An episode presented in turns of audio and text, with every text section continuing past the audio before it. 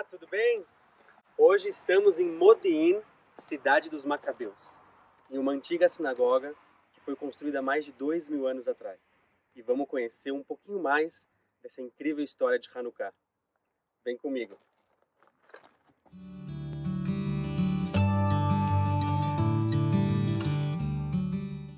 O povo judeu vivia aqui na terra de Israel de forma autônoma, podendo professar sua fé com relativa liberdade, mediante pagamento de impostos ao Império Seleucida, que era um braço remanescente do antigo Império Grego. Essa situação começou a se deteriorar no ano de 180 antes da Era Comum, quando Antíochos Epifânio IV ascendeu ao trono e quis subjugar a fé judaica através da introdução da cultura helenista.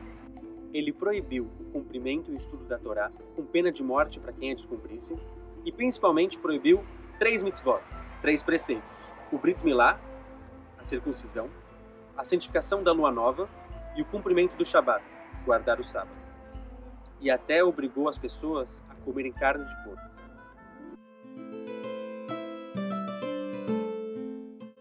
Você provavelmente deve conhecer o Sevivot, a brincadeira típica de Hanukkah. Mas qual é a sua origem? As crianças, quando eram reunidas para estudar a Torá clandestinamente os soldados gregos as surpreendiam, elas rapidamente escondiam seus livros de Torá e retiravam seus sevivonim, brincando inocentemente. Mas o que parecia ser somente uma brincadeira infantil era, na realidade, a forma de cultivar o futuro da nação judaica.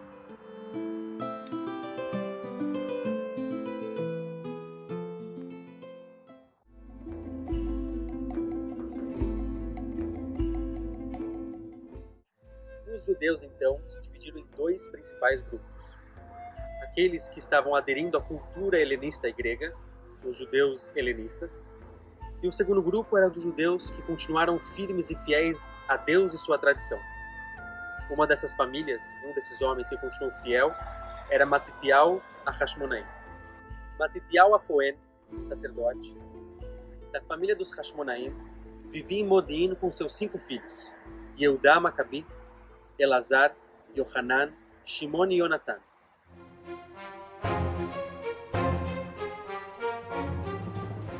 Soldados gregos vieram até Modin e montaram um altar de idolatria no centro da cidade para que os judeus viessem e oferecessem sacrifícios.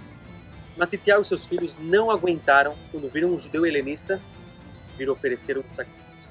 Eles então mataram a tropa, destruíram o altar e fugiram para a região montanhosa de Modin. Começaram assim a grande revolta judaica contra o Império Grego. Apenas um ano após o início da revolta, Matitial, que já estava velho, acabou falecendo, e Eudá Maccabi se torna o líder dos Macabim e da revolta judaica. O significado da palavra Maccabi é o acróstico do versículo Mikamocha Baelim Hashem. Quem é entre os poderosos como tu, eterno? Eles punham essa frase em seus escudos, em suas bandeiras.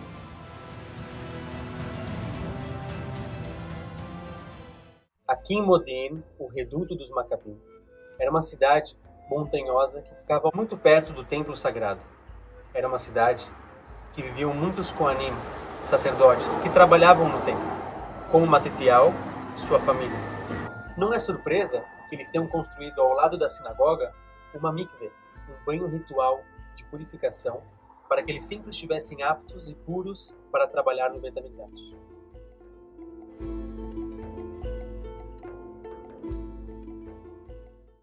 Aqui, nesse pátio adjacente à sinagoga, os macabim se reuniam para planejar os próximos combates e estratégia de como derrubar o Império Grego.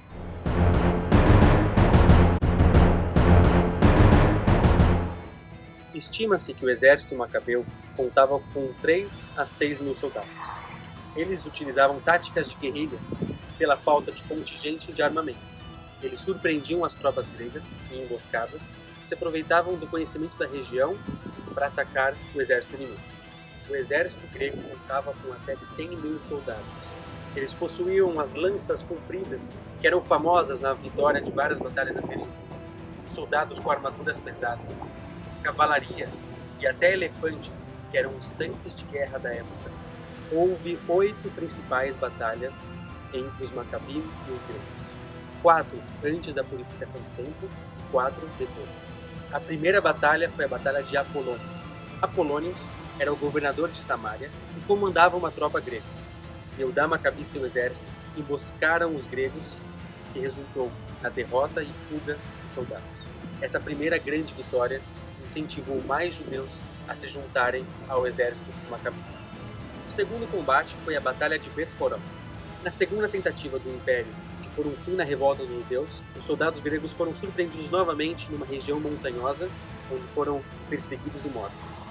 O Império, depois de duas derrotas, decide finalmente acabar com a revolta judaica. Envia um grande exército muito bem armado para esmagar a revolta dos judeus.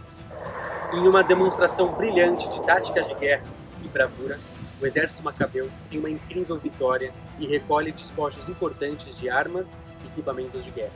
Na quarta e derradeira batalha de Betsur, o Império Grego decide pôr um fim, de uma vez por todas, nessa revolta judaica. Eles mandam nada mais e nada menos que 60 mil soldados de infantaria, 5 mil cavaleiros e 80 elefantes de guerra, contra os bravos 13 mil soldados judeus. Nessa batalha inimaginável, o exército dos Macabim saem vitoriosos, recuperam Jerusalém e purificam o templo sagrado.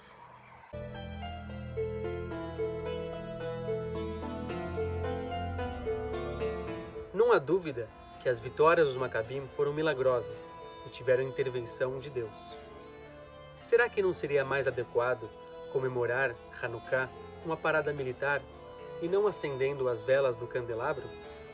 É aí que está o segredo quando os macabinos lutavam contra os soldados gregos, eles não estavam somente combatendo a máquina de guerra do exército grego. Os gregos quiseram introduzir a cultura helenista e assim apagar e destruir a alma do povo judeu, a Torá. Acender as velas da Hanukkah simboliza a vitória da luz de Hashem, de Deus, contra a escuridão. Quantas súplicas e rezas não foram feitas neste local? Quantos discursos inflamados não ecoaram nessas paredes, motivando os judeus a pegarem armas e defenderem a honra de Deus. Iremos recitar agora um trecho que dizemos três vezes ao dia, oito dias de Hanukkah, em homenagem a estes heróis. על הניסים ועל הפורקן, ועל הגבורות ועל התשואות, ועל הנפלאות ועל הנחמות שעשיתי לאבותינו בימים ההם בזמן הזה. בימי מתתיהו בן יוחנן כהן גדול חשמונאיו ובניו, כשעמדה מלכות יוון הרשע על עמך ישראל, לשכחם תורתך ולהעבירם מחוקרת אוהב. ואתה, ברחמיך הרבים, עמדת להם בעת צרתם, רבת את ריבם, דנת את דינם, נקמת את נקמתם, מסרת גיבורים ביד חלשים ורבים מיד מעטים, ורשעים ביד צדיקים וטמאים ביד טהורים, וזדים ביד עוסקי תורתך. לך עשית שם גדול וקדוש בעולמך, ולעמך ישראל עשית תשועה גדולה ופורקן כיום הזה. ואחר כך באו בניך לבגור ביתך, ופינו את היכליך, ותיארו את מקדשיך, והדליקו נרות בחצות קודשך, וקבעו שמונת ימי חנוכה האלה, בהלל ובהודאה, ועשיתי עמהם ניסים ונפלאות, ונודה לשמך גדול סוף. Pessoal, espero que vocês tenham gostado de conhecer um pouquinho mais da história dos Hanukkah. Ah, e verifique se você já tem tudo o que é preciso para celebrar essa grande vitória dos Macabim. Hag Sameach e até a próxima!